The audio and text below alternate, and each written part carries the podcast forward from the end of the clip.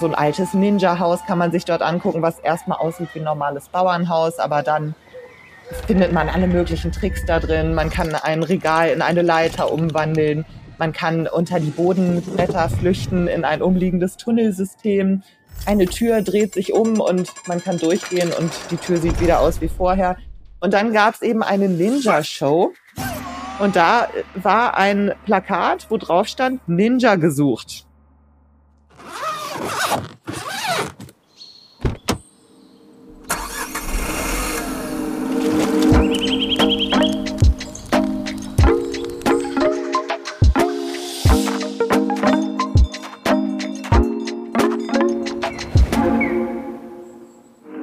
Heute haben wir einen ganz besonderen Gast. Anna, die sich auf eine unglaubliche Reise begeben hat, um in Japan Ninja zu werden. Ihr Buch, Wie man in Japan Ninja wird, ist nicht nur ein faszinierender Einblick in ihre Erfahrungen, sondern auch ein Einblick in die japanische Kultur. Aber bevor wir tiefer eintauchen, lass uns einen Blick auf Annas faszinierende Vorgeschichte werfen. Von Schottland, England und Kanada über Karate und Aikido bis hin zu ihrem Leben in Japan. Anna hat eine Reise hinter sich, die Zen, Ästhetik und Sprachbegeisterung vereint. Doch wie kommt man von Englischunterricht in Osaka zum Ninja-Dorf in Iga? Anna bewarb sich nach dem Zufallsfund eines Ninja-Gesucht-Posters im Ninja-Dorf und wurde tatsächlich aufgenommen. Ihr Leben in Japan offenbarte nicht nur eine hierarchische Gesellschaft, sondern auch eine Welt voller Höflichkeitssprache, indirekter Kommunikation und überraschender Erfahrungen aus der Ninja-Lehre. Doch die Reise geht weiter. In unserem Podcast tauchen wir ein in die Ausbildung zum Ninja, von den anfänglichen Aufgaben wie Fegen und Eintrittskarten verkaufen bis hin zu spektakulären Seilkampfnummern. Anna durchlebte nicht nur romantische Vorstellungen aus Kung-Fu-Filmen, sondern auch Launen ihres Meisters, der nie ganz klar machte, was er eigentlich wollte. Und während Anna sich durch ihre Ninja-Ausbildung kämpfte, erkundete sie auch die wunderschönen Landschaften rund um Osaka und Kyoto. Von Iga, dem Ninja-Dorf, bis hin zu Ausflügen nach Kyoto, Osaka und Nara. Anna nimmt uns mit auf eine Reise voller Natur, Tiere und kultureller Schätze. Lass uns also gemeinsam in die Welt der Ninja eintauchen und dabei die faszinierenden Facetten von Japan entdecken. Bevor wir dies tun, denk bitte dran, dass du diese Woche weiterhin an unserem Gewinnspiel teilnehmen kannst, indem du alle unsere Bücher im Wert von fast 100 Euro gewinnen kannst. Mikroabenteuer Deutschland, Europa für Abenteurer, Kochbuch für Camper und Abenteuer Weltreise. Und wer weiß, vielleicht bist du gerade auf der Suche nach dem passenden Weihnachtsgeschenk dann würde es mich wahnsinnig freuen, wenn eines unserer Bücher vielleicht unter deinem Weihnachtsbaum liegt. Und nun ganz viel Spaß mit dem nächsten Buch, wie man in Japan Ninja wird. Könnte auch ganz gut unter dem Weihnachtsbaum passen. Guten Morgen, Anna. Guten Morgen, Sebastian. Schön, dass du da bist. Schön, dass wir heute über deine andere Reise sprechen. Ja, ich freue mich hier zu sein. Dankeschön bin sehr gespannt. Es ist heute mal ein ganz, ganz neues Thema. Wir sprechen über Japan ähm, und über dein Buch, das äh, ja sehr, sehr spannend ist. Vielen Dank, das freut mich. Ja, es war auch sehr, sehr spannend dort. Also ähm, insofern ist es dann vielleicht auch nicht so überraschend, dass sich das auf das Buch übertragen hat, worin ich ja meine Erfahrungen erzähle einfach. Wie lange bist du in Japan gewesen und wie bist du da überhaupt hingekommen? Ja, das äh, sind äh, das ist eine gute Frage. Also wie lange erstmal dazu? Ähm, ich war, äh, also, also ich erzähle einfach mal alles ähm, von Japan. Super gerne. War, wir, haben, wir haben eine ganze Stunde Zeit. Ja, ähm, also äh, ich war als ähm, Teenager einmal mit dem Chor in Japan. Das war das erste Mal und da hatte ich weiter noch nichts damit zu tun. Da war ich also ähm, knapp zwei Wochen dort auf Konzertreise und habe so ein paar Städte gesehen. Das war meine erste Begegnung mit Japan. Das nächste Mal war ich dann während des Studiums ein Jahr in Tokio. Und äh, dann war ich, und in dieser Zeit spielt dann auch das Buch, nochmal fünf Jahre ähm, in Osaka und Umgebung, also in Westjapan. Also so viel zum Zeitraum jetzt erstmal meines Aufenthalts. Ähm, das Buch deckt aber ähm, nur einen Zeitraum von ungefähr von etwas über einem Jahr ab. Hm. Ähm, und äh, ja, und ähm, die zweite Frage war, wie ich dazu gekommen bin. Ähm, da gibt's auch verschiedene Gründe für. Ähm, also eben als Teenager hatte ich schon so ein bisschen für mich Zen als Leitfaden in meinem Leben entdeckt. Da ist man ja meistens auf der Suche nach irgendeiner Orientierung. Und ähm, ich habe dann so, wie ich so geartet war, philosophische Bücher gewälzt und äh, wir hatten auch ein paar japanische Bilder zu Hause hängen. Ähm, diese erotischen Holzschnitte von Utamado hatten wir hier hängen. und ähm, ja, ich bin dann auf Zen gestoßen und äh, fand das ein super Konzept. Ähm, diese Bescheidenheit und dass man die Erkenntnis im eigenen Selbst, im eigenen Erleben suchen soll und, und nicht ähm, durch andere vorgegebene Glaubenssätze oder Götter, die eher wie Menschenkreationen erscheinen als umgekehrt. Ähm, dass man die Erkenntnis nur von Herz zu Herz weitergeben kann ähm, und auch äh, und innerer Frieden führt zu äußerem Frieden. Also das fand ich alles prima. Ähm, konnte ich mich sehr drin wiederfinden. Äh, und das war vielleicht ein Grund, warum ich mich dann später auch für Japanisch und Japan lernen entschieden habe. Äh, und ich war auch schon immer sprachbegeistert. Äh, ich wollte also dann, als ich an die Uni ging, unbedingt eine Sprache studieren und dachte, wenn schon, denn schon, dann mache ich was Exotisches und was mit Schriftzeichen.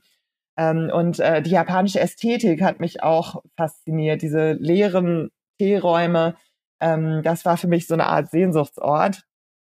Und äh, dann habe ich damit angefangen und war begeistert und äh, und so bin ich dann auch nach dem Studium wieder nach Japan gegangen, weil ich auch nach fünf Jahren Studium insgesamt ähm, und bereits einem Jahr in Japan fand, äh, dass ich da nochmal hin musste und äh, mich dort richtig in die Sprache und die Kultur und das Umfeld einleben musste. Hm. Äh, du, du bist jetzt gerade in Hannover. Kommst du aus Hannover? Genau, ich bin äh, gebürtige Hannoveranerin. Ich war dann zwischendurch zwölf Jahre nicht in Hannover und bin ziemlich weit in der Welt rumgekommen, darunter eben diese Jahre in Japan. Und äh, dann hat mich das Schicksal wieder hierher zurückgeholt. Äh, das war aber eigentlich reiner Zufall. Also das hätte genauso auch anders ausgehen können. Aber lustigerweise wohne ich jetzt sogar wieder in dem Haus, in dem ich auch geboren und aufgewachsen bin, mit meiner Familie zusammen. Ach krass. Back to the roots. Im genau, wahrsten Sinne des Wortes. Genau. Ja. Einmal Japan und zurück. Ja, und, und andere Länder, ne? Also ja, ja ähm, genau. Mich erinnert das immer an diese Geschichte, ich glaube, der Alchemist heißt das, von Paulo Coelho. Das ist auch so eine Geschichte, ne? Da geht einer weg, sucht überall einen Schatz und findet ihn dann zum Schluss wieder zu Hause. Ähm, ja, aber man, man muss die Reise aber eben machen, sonst findet ja. man ihn nicht. Ganz genau. Also es ist äh, keine Reise ist jemals umsonst gewesen. Äh, absolut nicht. Nee, also ich, ich hoffe auch, meine Kinder werden ihre Reisen unternehmen. Ich finde, das lohnt sich alles. Das äh, muss man muss man machen. Ja. Ähm, dein Buch handelt ja darum, wie man Ninja wird oder wie du Ninja geworden bist. Ähm, und du hast diesen Lehrer durchgestrichen. Ähm, dein eigentlicher Beruf dort, warum du hingegangen bist, ist, du bist äh, Sprachenlehrerin gewesen, ne? Also ja, äh, wobei ich dazu erklären muss, ähm, ich hatte jetzt nie vor, äh, Sprachlehrerin zu werden. Das war einfach nur so, ähm, wie ich schon sagte, wollte ich einfach unbedingt nach dem Studium nochmal in Japan leben. Und zwar so für unbegrenzte Zeit wollte ich da einfach hingehen, bis ich mich zu Hause fühle oder, oder auch da bleiben, wusste ich noch nicht. Und ähm, ich habe ja in England studiert damals. Also ich hatte, war eben gerade dabei, meinen äh, Master abzuschließen in Dolmetschen und Übersetzen. Das war in Bath in Südengland. Und ähm, dort habe ich einfach jeden Tag in der Zeitung ähm, diese Anzeigen gesehen von so äh, privaten Englischschulen in Japan, die halt da Lehrkräfte rekrutiert haben. Und das Praktische war, dass man dann gleich ein Visum bekommen hat, dass man dort gleich eine Wohnung gestellt bekommen hat. Und ich dachte, das ist jetzt erstmal ein guter Einstieg. Und wenn ich erstmal da bin, dann kann ich das auch alles ändern, Job, Wohnung und so weiter. Aber das ist erstmal schwieriger, wenn man noch nicht da ist. Und äh, das kam einfach deshalb zustande, dass mhm. ich dort als Sprachlehrerin ursprünglich angefangen habe. Ist auch ein bisschen schwer, in dieses Land reinzukommen, ne? Also so als Ausländer. Absolut, das ist äh, sicherlich individuell, aber ähm, ich fand es auf jeden Fall im Vergleich jetzt zum Beispiel, ähm, hatte ich mal einen Schüleraustausch gemacht, auch schon mit 16 und war ähm, längere Zeit, also äh, im ländlichen Kanada gewesen, was auch schon recht anders war als hier äh, Hannover in Deutschland. Ähm, aber äh, dennoch fand ich das da nicht ganz so fremd und nicht ganz so schwierig. ähm, mich da einigermaßen zu Hause zu fühlen. In Japan hat das doch eine ganze Weile gedauert. Irgendwann war es dann doch soweit. Ich würde sagen, so grob nach drei Jahren oder so habe ich dann doch angefangen, mich einzuleben und mich irgendwie zu Hause zu fühlen. Ähm, aber vieles bleibt auch dann noch fremd. Es ist einfach ähm, ja weiter weg, würde ich sagen, auch inhaltlich. Mhm. Was zum Beispiel? Ja, zum Beispiel, wenn wir ganz äh, konkret gleich bei dieser Formulierung weit weg bleiben. Ähm, also hier hat, habe ich das Gefühl, ist man sich als Menschen ähm, schon mal von vornherein ein bisschen näher kulturell bedingt. Äh, bei uns ist es so, das Ideal, ähm, dass man authentisch und ehrlich ist und dass man auch ähm, seine Gedanken ehrlich ausdrückt und seine Gefühle zeigt. Ähm, und in Japan ist äh, das umgekehrt. In Japan ähm, ist es einfach so, dass es zum guten Ton gehört, sich eine Maske aufzusetzen und erstmal immer höflich zu lächeln ähm, und alles, was man selber fühlt und denkt, erstmal zurückhaltend zu hm. behandeln. Ähm, und dadurch ist der Umgang eben ähm, nicht so direkt oder man hat nicht so einen direkten Zugang zu dem, mhm. was die Menschen wirklich denken und fühlen. Und äh, das ist tatsächlich auch so ein, ähm, ein kultureller Bestandteil, der mir da oft dann Schwierigkeiten bereitet hat, ähm, weil ich oft einfach nicht so richtig wusste, äh, was die Leute gedacht und gefühlt haben und äh, entsprechend auch dann zum Beispiel als Schülerin meines Lehrers nicht so richtig wusste, was er eigentlich von mir wollte. Und das führt dann natürlich zu Schwierigkeiten. Mhm. Ich hatte gehofft und mir auch gedacht, dass du das äh, antwortest, weil ich an diese Szene auf der Selena, glaube ich, heißt äh, die, die Yacht oder das Segelboot von Dave. Ja, äh, da habt ja. ihr euch darüber unterhalten, wie gut es tat, nach so langer Zeit mal wieder ein ehrliches Gespräch zu führen. Ja, genau. Äh, ich will damit jetzt nicht sagen, dass Japaner grundsätzlich nicht ehrlich sind. Ich habe da über die Jahre auch wunderbare Freundschaften geschlossen ähm, und wenn man mit ihnen warm wird, natürlich ähm, sagen sie dann auch mal, was sie wirklich denken und fühlen. Aber es ist einfach so, die ähm, Gesamtatmosphäre ist schon so. Und wenn man dann zusätzlich eben noch ein ausländisches Gesicht hat, wo viele einfach schon von vornherein denken, ähm, diese Person spricht kein Japanisch, kennt sich hier nicht aus, das schafft ja einfach nochmal zusätzlich so eine Distanz von vornherein häufig. Ähm, auch nicht immer, aber es ist schon die Tendenz da. Ähm, genau, und äh, natürlich tat das dann äh, tatsächlich gut, ähm, einfach mal wieder äh, dieses Gefühl zu haben, man sagt sich jetzt einfach so, was man denkt und fühlt. Ähm, da, äh, da fühlt man sich dann doch ein bisschen zu Hause. Mhm. Ist, also ich glaube, das ist, das braucht sehr, sehr viel Zeit. Also du hast jetzt äh, insgesamt ich glaube, du hast einmal fünf Jahre dort gelebt, dann hast du dein Studium, Auslandssemester, ja. glaube ich, dort verbracht. Und also sechs Jahre Reisen. insgesamt, ja. genau. Und, und trotzdem ist es dir bis zum Schluss schwer gefallen, ähm, oder du hast diesen Teil halt irgendwie vermisst?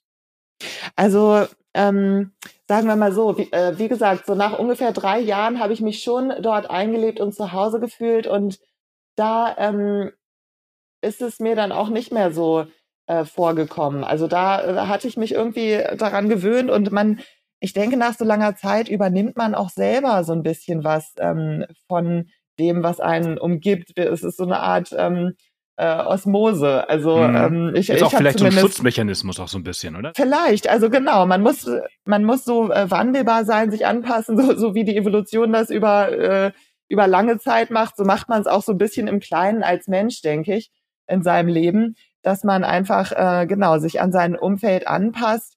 Ähm, und äh, und ich hatte dann einfach auch nach einer Weile eben genug gute Freunde und auch dort so eine Art ähm, ähm, neue Familie gefunden. Also ich habe dann noch, noch nach dieser ähm, Ninja-Geschichte, ähm, kann ich auch eigentlich noch ein neues Buch zu schreiben, ähm, habe ich dann sehr viel Aikido trainiert und bin mit meinem Aikido-Meister auch in der Welt herumgereist und habe für ihn da erstmals als Dolmetscherin auch gearbeitet. Ähm, und in diesem Dojo war das ein ähm, sehr, eine sehr familiäre Atmosphäre. Mhm. Ähm, und ja, ich hatte einfach verschiedene so soziale Kreise. Ähm, auch, auch getanzt habe ich dort mit Lindy Hop habe ich dann angefangen mit Dave zusammen, mit dem ich mich da auf der Selena äh, unterhalten habe.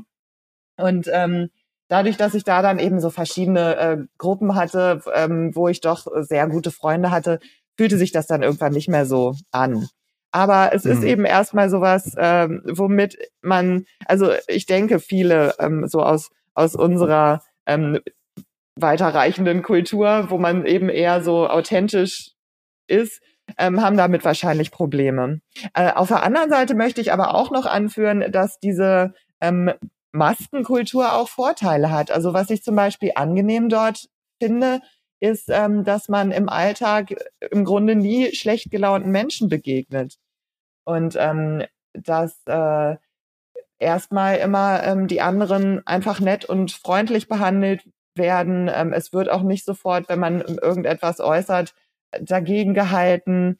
Ähm, also das finde ich zum Beispiel in Deutschland, ähm, vielleicht auch speziell in Hannover, ich weiß es nicht, oft störend, wie aggressiv die Menschen so im Alltag miteinander umgehen ähm, oder auch wie schnell sie sich beschweren. Ähm, da gilt in Japan eher, man soll sich selbst gegenüber streng sein und anderen gegenüber milde zeigen. Mhm. Und das finde ich so als gesamtgesellschaftliches Harmoniekonzept wirklich sehr schön und auch sehr erfolgreich. Also da können wir uns an manchen Stellen auch, finde ich, eine Scheibe von abschneiden. Absolut. Das, das, das kann ich verstehen. Äh, eben, also ich bin einmal, glaube ich, in Japan gewesen und war total fasziniert von Kultur und von, von Land und, und von Menschen und so weiter. Hab allerdings auch echt gemerkt, so wow, das ist ganz anderer Tobak hier. ähm, ja. Und äh, als ich dein Buch gelesen habe, da habe ich so gedacht, so okay, das ist halt auch sehr, sehr anstrengend. Äh, vor allem im professionellen Kontext, wenn du nicht mm. mehr mhm. weißt, was du glauben sollst, was jetzt richtig und was falsch ist. Also man sagt dir das eine, aber eigentlich sind, könnten zehn Dinge gemeint sein das ist tatsächlich auch das, äh, was mich dann letztendlich dazu bewogen hat, äh, da doch nicht langfristig zu bleiben, weil ich das einfach auch unglaublich anstrengend fand. Ähm, ich, ich mag es lieber sowieso harmonisch bei der Arbeit. Ähm, also sobald da irgendwelche Konflikte auftreten, ähm, kann ich dann nicht mehr gut schlafen. Und äh, dort war das ja im Grunde Dauerkonflikt und auch eben diese dauernde Unsicherheit, dass ich wirklich nicht wusste, wer nun was dachte, wollte und ähm, weil das, was sie sagten und zeigten, eben immer überhaupt nicht zuverlässig war. Ähm, das fand ich wirklich sehr, sehr schwierig. Mhm. Das ist, glaube ich, auch ein bisschen individuell vielleicht noch ähm, unterschiedlich. Da gibt es vielleicht schon auch Chefs, die da so ein bisschen, also ich meine, ich, ich kann zum Beispiel das vergleichen, jetzt mein Ninja-Meister mit meinem Karate-Meister. Ähm, der war auch sehr, sehr streng. Der hat also auch, äh, sobald man irgendwie einen kleinen Fehler zweimal gemacht hat, äh, dann ähm, mussten alle Liegestützen machen und äh, er hat natürlich gesagt, das ist jetzt ihre Schuld und gleich nochmal und so. Aber man wusste immer, woran man war. Also er war ganz klar und äh, dadurch war das nicht so schlimm, fand ich ähm, äh, bei meinem Ninja-Meister kam eben hinzu, dass er auch so ein launischer Typ war. Und das hat es die Sache natürlich noch zusätzlich schwerer gemacht, weil man sowieso immer nicht so richtig wusste, wie er jetzt in der nächsten Minute drauf sein würde. Hm. Der oder andersrum, du bist, du bist nach Japan gegangen und hast diese ähm, Sprachlehrerstelle gehabt bei Geos, das ist eine, eine Sprachschule da unten. Ähm, wie bist du zu dieser Ninja-Stelle gekommen? Ja, ähm, genau, das war äh, einfach Zufall ähm, kurz gesagt. Allerdings gibt es in Japan ein Sprichwort, Gusen wa Hizuzen. Das bedeutet, Zufall ist in Wirklichkeit Vorsehung. Also man weiß nie. Mhm. Ähm, ich hatte also genau diese Lehrerstelle und ähm, ich wohnte in der Nähe von einem guten Kumpel von der Uni, nämlich Hiro. Ähm, und äh, der wusste, dass ich Kampfkunst liebte. Also ich habe während der Uni auch viel Karate trainiert und er hat das eben immer so von der Seite mitbekommen, wann der nächste Wettkampf wieder anstand und ich dann wieder irgendwie äh, dafür äh, ein paar Kilo verlieren musste oder dies oder das oder äh, mehr trainieren und äh, wusste eben, ich liebe Kampfkunst. Und er kannte sich ganz gut aus in dieser Gegend von Japan, weil er ähm, in Nara geboren ist und das ist nicht so weit weg von ähm, Iga. Und äh, Iga ist eine Ninja-Stadt und zwar, weil dort ähm, im Mittelalter, also sagen wir ähm, in der Sengoku-Zeit, so heißt das in Japan, Das äh, war so grob 14. bis 17. Jahrhundert, wo ähm, die ganzen Provinzen in Japan sich da gestritten haben, weil alle Kriegsherren Japan unter sich vereinen wollten. Ähm, mhm. also und, bevor äh, es ein vereintes Land war, ne? Ganz genau. Ähm, und in dieser Zeit entstand so das Gewerbe der Ninjas und dort ähm, war eben ein äh, großer Ninja-Clan angesiedelt in Iga und heute ist dort deshalb ein Museumsdorf, ähm, wo es um Ninjas geht, also das Iga Ninja Museumsdorf. Ähm, und dann meinte Hiro, lass uns da doch mal hinfahren. Ähm, Anfang Mai sind in Japan immer so ein paar Tage frei, das heißt Golden Week. Und dann haben wir noch einen Kumpel vom Aikido eingepackt und sind dorthin.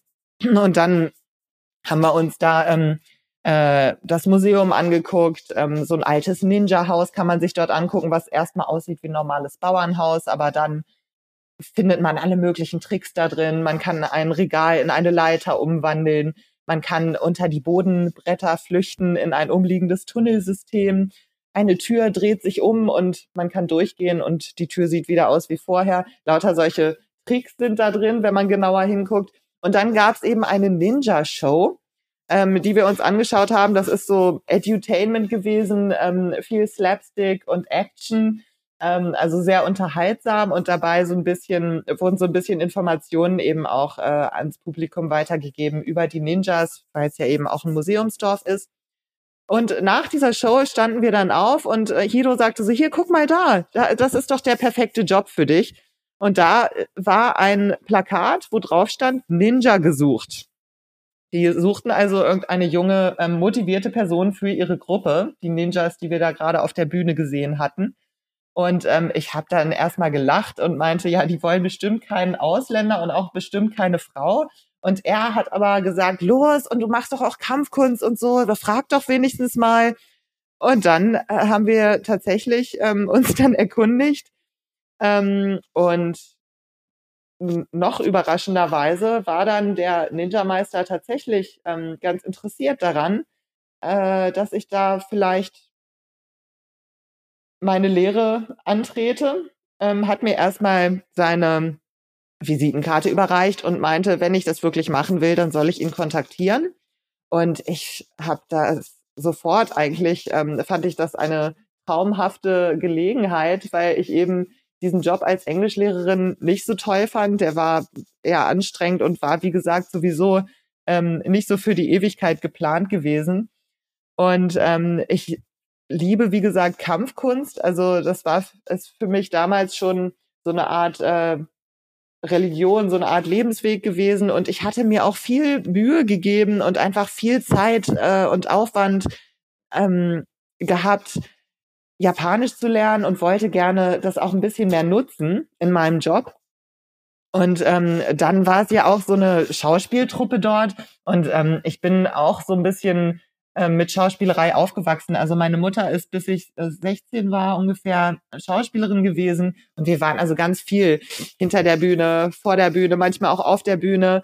Und ähm, ich habe ja in Japan so ein Zuhause gesucht und irgendwie kam mir das so vor wie ein Wink des Schicksals. Das schien alles so wunderbar zusammenzupassen. Ähm, die ihrerseits suchten tatsächlich eine neue Frau auch äh, vorzugsweise für ihre Gruppe und fanden das ganz super, dass ich auch noch ähm, Englisch sprechen konnte und Deutsch, weil das für die bedeutete, dass ich dann, wenn eben ausländische Besucher da kamen, ganz gut für die dolmetschen konnte.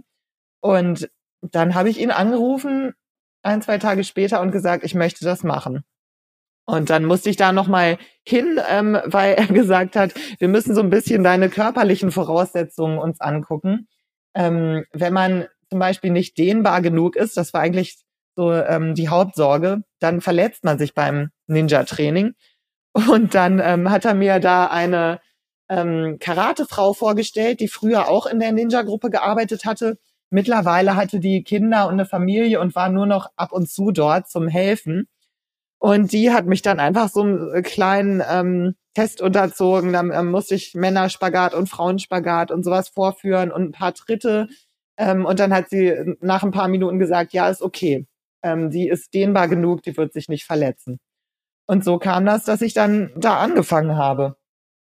Hm. Was, was ist der Unterschied zwischen Männerspagat und äh, Frauenspagat? äh, Frauenspagat ist ähm, äh, dass man, also das, was man normalerweise als Spagat betrachtet. Man streckt ein Bein nach vorne und ein Bein nach hinten.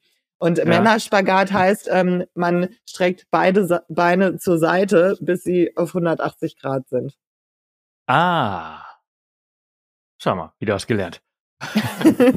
ähm, ja, und dann hast du diesen, diesen Job bekommen. Wie ging das dann für dich weiter? Das war ja der Start. Diese Ausbildung hätte eigentlich drei Jahre gehen sollen. Ähm, drei Jahre ist es aber nicht ganz geworden, ne? Genau, ich glaube auch, ähm, dass das eher so eine grobe Angabe war, ähm, um mir da irgendwie ein, ein, Ziel vor Augen zu setzen. Es war ja keine, äh, wie man sich das äh, in Deutschland jetzt ähm, vielleicht vorstellt, wenn man einen Ausbildungsplatz bekommt, dann ist das ganz klar strukturiert, äh, wie viele Module und äh, wie viele Units hiervon und davon und wie viel Zeit das dann insgesamt ergibt, bis man da seinen Abschluss macht. Das war dort ja ähm, überhaupt nicht damit zu vergleichen. Also im Grunde äh, hat dieser Meister äh, sich das ausgedacht, wie das läuft, jede Sekunde neu.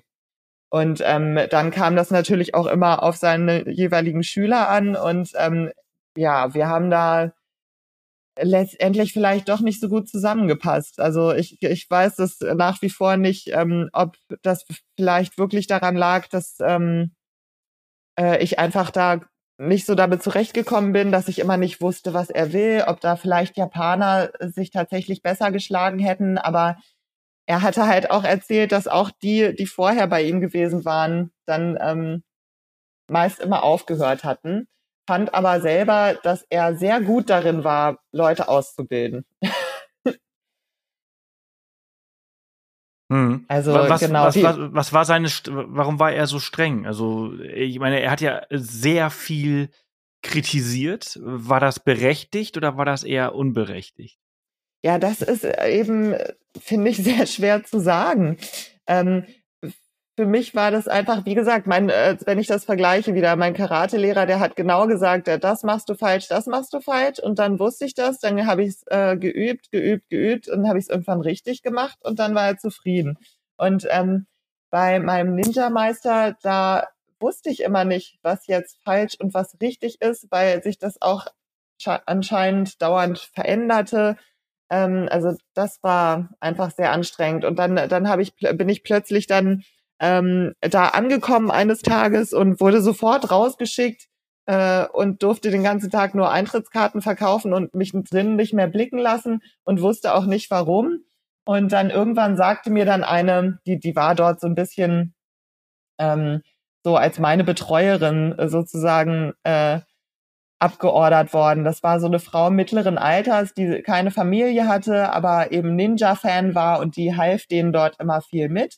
So ähm, um, um die Bühne rum ähm, Soundeffekte drücken und, und so weiter und äh, bisschen sauber machen. Sowas hat die dort gemacht. Ähm, und die war dafür verantwortlich, dann äh, ja mir auch so ein bisschen mich da einzuweisen oder eben oft auch ähm, Nachrichten weiterzugeben, die ähm, mir der Chef vielleicht nicht selber überbringen wollte. Wobei ich da auch immer nicht so ganz wusste, ob die jetzt wirklich von ihm kamen oder sie einfach Spaß daran hatte, auch mal jemanden so ein bisschen runterzumachen, weil es, glaube ich, in ihrem Leben eher so war, dass sie meistens da am unteren Ende war. Also typische Frau in Japan, auch bei der Arbeit, da war sie schon jahrelang eingestellt in irgendeiner Autofirma und ähm, musste im Grunde den Männern jeden Tag nur Tee servieren. Äh, ja, äh, jedenfalls die meinte dann irgendwann zu mir, ähm, der Fehler sei gewesen, dass ich morgens ähm, mich nicht erkundigt hätte, äh, wie heute das Showprogramm ähm, sein würde. Das wurde also jeden Morgen da hingehängt. Ähm, und manchmal änderte es sich im Laufe des Tages auch noch, weil die Show äh, war kein fester Ablauf, sondern bestand aus so Elementen, die dann immer jeden Tag neu zusammengepuzzelt wurden. Ähm, und dann nach einer Weile, dann hatte ich dann äh, zum Beispiel das Element Begrüßungsrede übernommen. Ähm, und an diesem Tag sollte ich die wohl machen. Ähm, und ich hatte aber nicht nachgefragt, was das Showprogramm sein würde und deshalb wurde ich dann nach draußen geschickt. Ich hatte aber vorher auch noch nie nachgefragt, wie das Programm sein würde, sondern es wurde da einfach immer hingehängt. Also solche Überraschungen gab es dort ständig und ähm, das hat mich dann auf Dauer so ein bisschen zermürbt, weshalb ich dann auch keine drei Jahre geblieben bin. sondern dann nach einem Jahr und, und ein paar Monaten gesagt habe, das äh, wird hier nichts mit uns. Das ist ja auch so ein generelles Problem, oder? Dieses Gesicht, oder du wirst vielleicht bestätigen oder es widerlegen, dass es nicht so ist. Ähm, dass das Gesicht wahren ist ja so ein Ding, dass, dass die, die Menschen in Japan dir nicht immer direkt das sagen, was sie meinen und das entweder über einen Mittelsmann machen oder einfach darauf hoffen, dass du es irgendwie verstehst. Äh, ja. Äh, da gab es ja wirklich oft solche Momente. Ähm, ich glaube, da, du hattest einen neuen Job dir gesucht, also neben der Ninja-Ausbildung hast du bei Geos aufgehört und dir was anderes gesucht. Ähm, und da gab es ja. ja auch solche Probleme. Ja, genau. Das war eigentlich, äh, hatten wir das zusammen. Also äh, der Meister und die Ninjas und ich hatten zusammen beschlossen, es wäre besser, wenn ich mir noch einen anderen Job suchen würde, ähm, einfach um erstmal weiter Geld zu verdienen, während ich dort meine Ausbildung mache. Äh, aber einen, der es mir gestattet, eben mehr Zeit dort in meiner Ausbildung zu verbringen. Und äh, dann habe ich so einen Job gefunden. Es musste allerdings da recht schnell gehen, dass ich eben Bescheid sage, dass ich den mache, äh, machen möchte ähm, weil die halt dringend jemanden brauchten. Und äh, dann habe ich eben schnell an meinen Meister geschrieben ähm, und ihm die Konditionen mitgeteilt und gesagt, ähm, ja, was haltet ihr davon? Soll ich das machen? Und er hat begeistert geantwortet, ja, unbedingt, sofort. Und auch als ich das nächste Mal dorthin kam nach IGA, hat er gesagt, ja, das ist ja super, dass du diesen Job gefunden hast. Jetzt kannst du viel mehr Zeit bei uns verbringen. Und dann hieß es auf dem Rückweg, ähm, mit Uchinoda-san, meiner Aufpasserin. Äh, da sollten wir dann äh, zusammen Tee trinken gehen und dann sagte sie, was äh, mir eingefallen wäre, ähm, mir einfach diesen neuen Job zu nehmen, denn ähm, mein Meister hätte überall da in Iga auch nach Arbeit für mich gefragt und äh, jetzt hätte er dort sein Gesicht verloren in seiner Heimat. Aber äh, also und an solchen Stellen, das konnte ich einfach überhaupt nicht voraussehen oder ahnen, was ich da anrichte mit meinem Verhalten, was äh, von mir aus gesehen vollkommen in Ordnung war. Und ich hatte das ja auch alles kommuniziert und auch auf seine Antwort gewartet und auch auf seine Antwort entsprechend reagiert. Solche Sachen haben mich dann doch sehr aus dem Konzept gebracht. Hm. Also man, man man muss ja quasi Wahrsager sein, um da irgendwie sich zurechtzufinden. Und naja, oder man muss eben wissen, wie die Leute ticken und dann hätte man das vielleicht äh, ähm, eben gewusst, dass, äh, dass wenn man zusammen beschließt, äh, dass ich da einen anderen Job machen soll, der es mir gestattet, mehr in IGA zu sein, hätte vielleicht jetzt ein Japaner gewusst, dann wird der Meister so nett sein und auch sich nach Arbeit erkundigen ähm, und äh, hätte dann vielleicht nicht von sich aus geguckt. Ich weiß es nicht genau. Aber ich, äh, ich hatte manchmal das Gefühl, ähm, dass äh, das habe ich manchmal mit den Borg verglichen, die ähm, also so ein so ein Gemeinschaftsgehirn haben, äh, dass die Japaner alle irgendwie so eine auf, auf einer bestimmten Frequenz sind äh, und so ein Gruppenbewusstsein haben und dass man da als Gaijin einfach äh, sehr schwer in diese Frequenz reinkommt. Hm.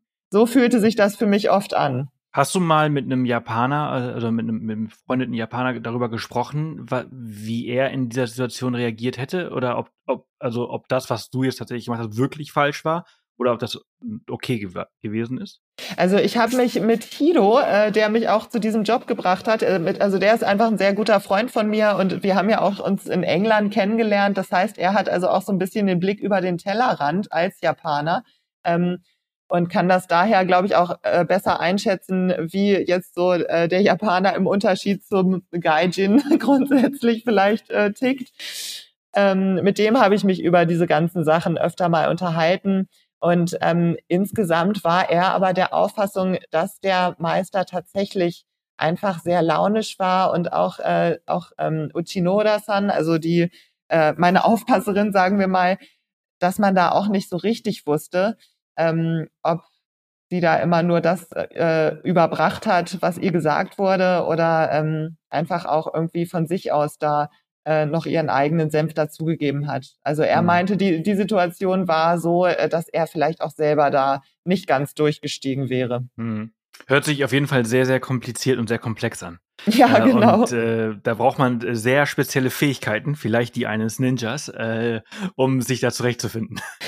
Ja, genau. Also vielleicht war ich dann einfach doch nicht zum Ninja geboren und hatte diese übernatürlichen Fähigkeiten noch nicht äh, genügend ausgebildet. Ja, du hast aber vorhin äh, kurz äh, über Iga gesprochen, dass es ja ähm, ein Ninja-Dorf früher gewesen ist. Und ähm, ich habe aus seinem Buch gelernt, äh, es gibt äh, die Ninjas, aber die kamen ja später.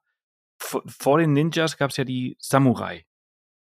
Ähm, ja, Richtig? genau. Also so äh, genau, so ungefähr kann man das äh, sagen. Also die Samurai sind ja eben diese auch weltberühmten traditionellen japanischen Krieger, äh, die aber einen sehr äh, komplexen Ehrenkodex folgen mussten.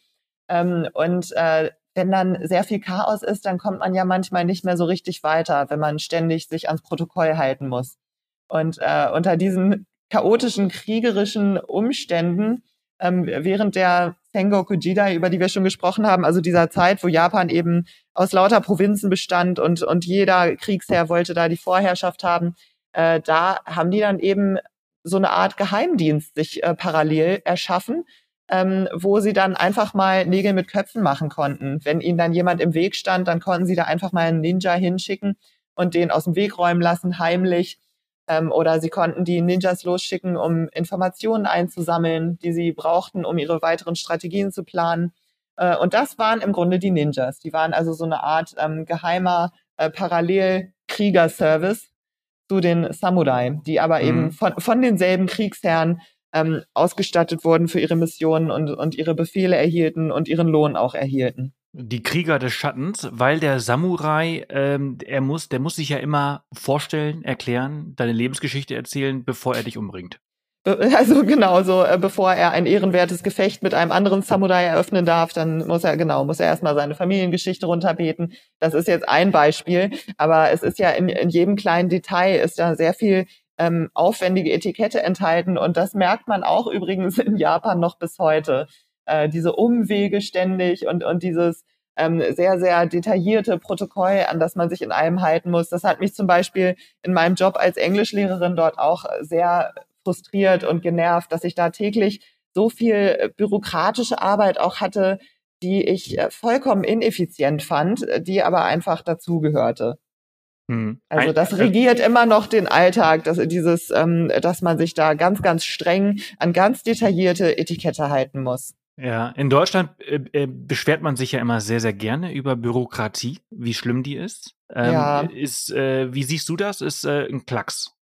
Ist gar nichts. Ähm, ich würde zumindest sagen, dass äh, in, an der Stelle die Japaner absolut mit uns Schritt halten können. Und, und ich habe das Gefühl, dass in Deutschland äh, trotz dieser ähm, auch, finde ich, schon auch im Vergleich wieder zu anderen Ländern recht äh, strikt auch und teilweise auch so ein bisschen übertrieben. Ähm, vielleicht äh, ja so ähm, respektierten Bürokratie und, und ausgebildeten Bürokratie, ähm, ist es doch hier noch ein bisschen effizienter insgesamt. Also zum Beispiel äh, gibt es keinen Deutschen, der irgendwie ähm, um 17 Uhr nicht äh, sein sein Feierabend äh, antritt, ne? Oder oder ähm, der einfach unbezahlte Überstunden ohne Ende machen würde. Und das mhm. ist in Japan gang und gäbe, weil das dann auch, da kommt dann noch äh, zusätzlich zu dieser ähm, sehr, zu diesem sehr detaillierten Protokoll äh, kommt dann noch die Hierarchie hinzu. Ähm, das heißt also, man muss vor seinem Chef da sein und nach seinem Chef gehen. Und ähm, man muss sehr oft einfach auch, äh, ich sag mal, aussehen, als würde man sehr hart arbeiten, auch wenn man gerade gar nichts zu tun hat. wenn man zum Beispiel einkaufen geht und, und man äh, bittet da einen ähm, Mitarbeiter im Laden um irgendwas, dann verbeugt er sich erstmal zehnmal und rennt erstmal los. Ähm, ob man dann da irgendwie ähm, tatsächlich gleich das bekommt, was man möchte, ist wieder eine andere Frage. Also es ist irgendwie sehr viel ähm, Mühe immer involviert, aber es ist oft sehr ineffizient. Hm. Okay, ja. Hm. Und auch zu dieser Bürokratie ähm, nochmal, also ähm, äh, ihr seid ja auch ein naturnaher Podcast, ähm, deshalb wollte ich auch äh, zum Beispiel nochmal betonen, dass in und um IGA ähm, es eigentlich sehr schöne Natur gibt. Ähm, und was mir dann nämlich auf der ersten Fahrt dorthin gleich aufgefallen ist, äh, dass sich neben uns ein Fluss so ganz frei seinen Weg durchs Gelände bahnte. Und aus Osaka kannte ich das überhaupt nicht. Dort sind, dort sind nämlich alle Flüsse einbetoniert. Und äh, was das jetzt mit dieser Bürokratie zu tun hat, ähm, es gibt ein Buch, das heißt, äh, das ist, also das gibt es nur auf Englisch, aber ähm, das heißt Dogs and Demons, also Hunde und Dämonen ähm, von Alex Kerr, äh, einem Amerikaner. Und äh, darin hat er halt äh, beschrieben, warum Japan so viel seiner Natur zerstört hat, unter anderem mit Beton. Also man sieht wirklich in jeder Stadt einbetonierte Flüsse. Und ähm, dieses, diese Untat ähm, hat eben auch äh, mit der festgefahrenen, ähm, monströsen japanischen Bürokratie zu tun. Also okay. wer sich für dieses Thema interessiert, ähm, der kann das da nachlesen, wie genau ähm, das vonstatten geht. Da lernt man noch mal sehr viel darüber. Das ist also so ein ähm, ja, so, so ein moderner Klassiker schon, würde ich sagen, zu dem Thema. Dogs and Demons. Ich, ich werde es auf jeden genau. Fall mal in den Show Notes äh, mit verlinken. Vielen Dank dafür. Genau. Ich erinnere mich nämlich, dass in den ersten Seiten deines Buches, äh, dass du dich ja mit deinem Freund getroffen hast ähm, an einer Tankstelle und ja. er als äh, Wegweiser ähm, oder als Hinweis äh, die alte Frau an den Bäumen genannt hast und du so, hä, hier gibt es doch überhaupt gar keine Bäume, hier ist doch nur Beton. Genau, es ist wirklich äh, ja in Osaka und auch in anderen großen Städten sehr viel Betonwüste.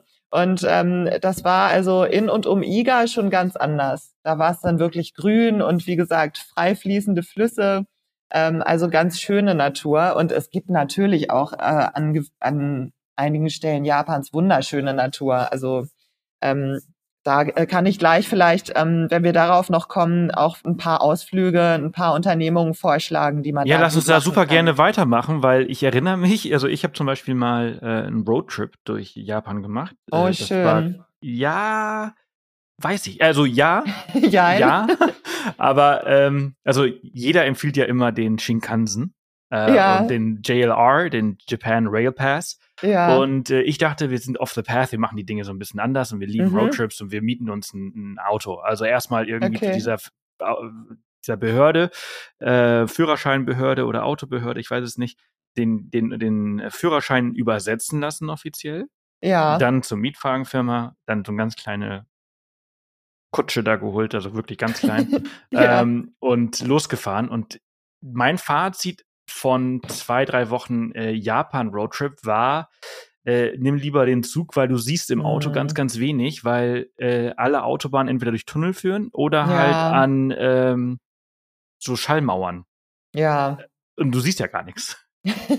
Ja, das ist natürlich schade. Da haben wir dann vielleicht auf dem Weg von Osaka nach Iga äh, noch relativ viel Glück gehabt. Da konnte man tatsächlich so ein bisschen, wie man das hier aus Deutschland kennt, dann so über die Felder und in die Wälder gucken.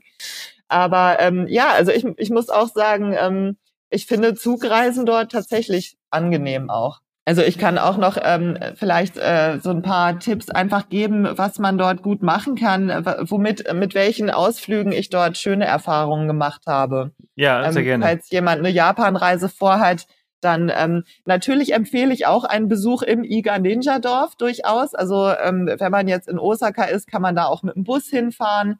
Ähm, das ist eigentlich so die ähm, komfortabelste Methode. Das macht auf jeden Fall Spaß. Man kann sich also dieses Museumsdorf angucken und ähm, was auch noch an Iga nämlich schön ist, das ist der Geburtsort ähm, von Matsuo Basho. Das ist sozusagen der Vater des Haiku.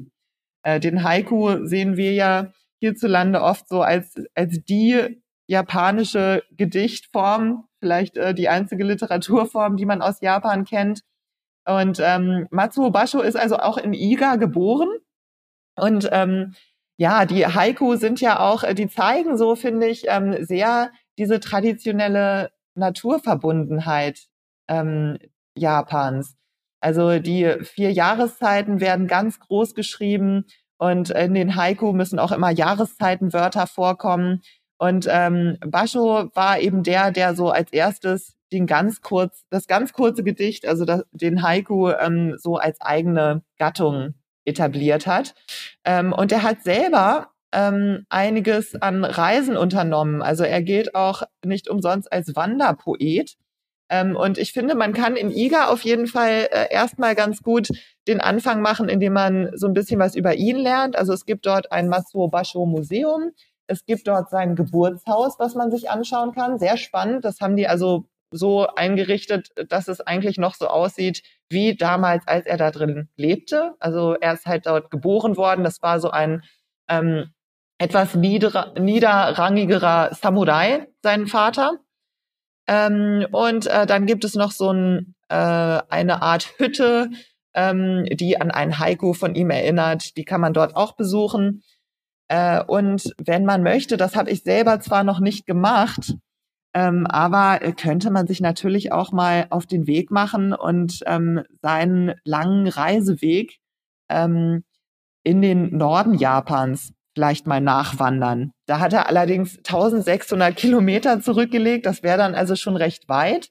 Ähm, ich überspringe das Ganze jetzt mal und erzähle mal, was ich erlebt habe ähm, da im hohen Norden Japans in der sogenannten Tohoku-Region.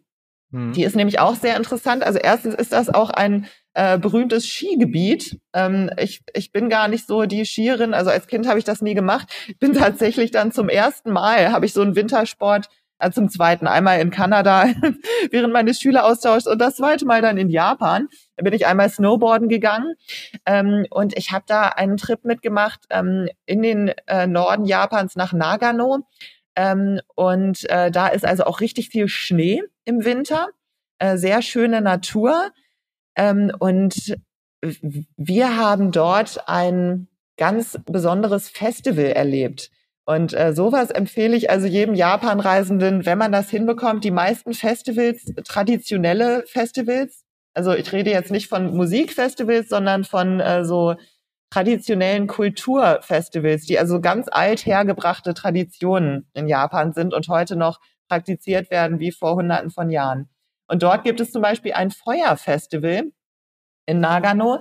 Es gibt da bestimmte ähm, Jahre, also bestimmte Alter, die ähm, Unglück bringen. Die nennt man Yakidoshi. Also ich äh, kenne sie nicht alle auswendig, aber wenn man zum Beispiel als Mann 26 ist, dann ist so ein Jahr, in dem es schwierig wird. Und wenn man 44 ist, dann ist auch noch mal so ein Jahr, in dem es schwierig wird. Also die genauen Zahlen bitte nachgucken, falls es wen interessiert. Jedenfalls bei diesem Festival mussten dann die jungen Männer, die dieses Alter hatten, ähm, so einen, einen ganz äh, großen aus vier äh, Baumstämmen und ganz viel ähm, Rinde und so dazwischen gebauten Wagen tragen. Und äh, die 46 oder 44-jährigen Männer, die eben auch in diesem schwierigen Alter waren, die standen oben drauf ähm, und äh, haben versucht runterzukommen, wurden aber festgehalten. Und währenddessen kamen no die noch jüngeren Männer mit lauter Feuerkeulen und haben dann diesen, dieses Gebilde angezündet. Also es war sehr abenteuerlich. Ähm, sowas würde ich auf jeden Fall empfehlen. Und währenddessen äh, floss übrigens in ähm, Strömen Sake. Also alle haben sich dabei auch, auch besoffen. In, in Deutschland würde das, glaube ich, äh, so von den, von den Feuervorschriften her unmöglich sein. Und zusätzlich drängten sich alle Leute, alle Zuschauer in Mengen, äh, da, da hätte man gar nicht rausgekonnt. Also man wurde im Grunde nur hin und her gedrückt. Faszinierend. Das ist, das ist dieses, dieser andere Kontrast Japans, oder? Diese, diese, diese Kultur, diese Menschen, die so sehr reserviert sind und sehr ja, distanziert man, sind. Man braucht ein Ventil, genau. Ja, und dann brauchst du halt eben, nee, wir haben dann dafür Volksfeste, wir haben das Oktoberfest und Karneval, ja. glaube ich, dafür. Ja, äh, genau. Und, und dafür, ja. Also ganz, ganz verrückte ähm, Festivals gibt's da. Wie gesagt, dieses Feuerfestival in Nagano. Ähm, da äh, habe ich auch Erlaubnis bekommen, falls jetzt wirklich äh, irgendjemand so eine Reise buchen möchte. Ähm, äh, ich hatte das damals mit Matthew Cooper gemacht. Das ist ein Amerikaner, der in Japan schon lange ähm, verheiratet ist und wohnt und der solche Reisen organisiert. Ähm, Im Norden äh, Japans, da in Nagano in der Nähe dieses Festivals, ist auch der ähm, Park, wo diese berühmten Affen in den heißen Quellen baden. Mhm. Also äh, ja, der heißt ähm, Höllental Wildaffenpark auf Deutsch. Ähm, also man kann mit, mit Matthew Cooper ähm, auf Facebook, man kann ihn kontaktieren und man kann diese Reisen dorthin buchen. Ja, äh, ist auch ein toller Ort, habe ich auch schon besucht. Ähm, leider nicht ganz im Winter, ähm, wo man die richtig schönen Bilder machen kann. Ja. Aber äh, to ein toller, toller Ort. Man kann da ähm, schön auch wandern. Ja, ja, ich erinnere mich, ah, wie hieß denn der Ort? Äh, wo wir waren. Ähm, jetzt gerade fällt es mir nicht ein, äh, aber äh, Kamikochi. Mhm. Ist das nicht da in der Nähe? Das kann gut sein. Also ich, ich weiß es nicht genau. Ich kenne die Orte dort nicht so gut, weil ich da eben nur einen kurzen Abstecher hingemacht habe ja. ähm, und sonst ja eher in und um Osaka zu Hause war. Ja, er ist auch, ist auch ein Stückchen äh, entfernt von dort. Ja. Ähm, was ist so das, was du am meisten vermisst hast, als du dort gelebt hast von Deutschland? Oder ja, doch. Brot. ja, ich wusste es. Ich glaube, das ist so, daran erkennst du jeden Deutschen im Ausland. Ja, es ist, es ist leider so. Also ich, ich kann da äh, das Klischee jetzt auch nicht irgendwie ähm, erneuern. Es war wirklich, ja, ab und zu mal so eine, eine Scheibe Vollkornbrot hätte ich doch ganz gut gefunden. Ja, das ist, also es gibt, es gibt ab und zu irgendwie so Bäckereien, die dann sogenanntes deutsches Brot verkaufen und ab und zu äh, gibt's auch so eine Art Sauerteigbrot, aber es ist doch irgendwie schwierig und wenn, dann ist es auch sehr teuer ähm, und vereinzelt. Aber ich muss sagen, also insgesamt, ähm, also was Essen angeht und so, habe ich da überhaupt nichts vermisst. Im Gegenteil, ganz viele tolle neue Sachen entdeckt und ähm, mhm. also äh, essenstechnisch ist das da ganz, ganz wunderbar. Wie sieht dein Frühstück jetzt aus in Deutschland? jetzt esse ich meistens Müsli. Äh, wie sah dein Frühstück in Japan aus? Ähm, in Japan habe ich meistens äh, Toast gegessen und habe mir dann aber oft äh, japanische Sachen drauf gemacht. Ähm, also es war so ein bisschen Crossover. Äh, zum Beispiel gab es ja in Iga tatsächlich so eine Spezialität. Ähm, also es gibt dort viel so eingelegtes Gemüse, was auch so auf traditionelle Art dann äh, verschiedenartig eingelegt wird, ähm, auch sehr gesund ist. Und äh, in Iga gab es eben sowas, äh, was speziell für die Region Iga äh, bekannt war. Ähm, das bestand aus Gurken und Ingwer hauptsächlich, war dann aber so eine Art Paste. Ähm, und äh, dann habe ich mir das oft äh, morgens auf meinen Toast draufgeschmiert und fand das super lecker. Hm. Wie, sieht das traditionelle Frühstück in Japan aus? Ist also ge gehört die Miso äh, zum, zum Frühstück?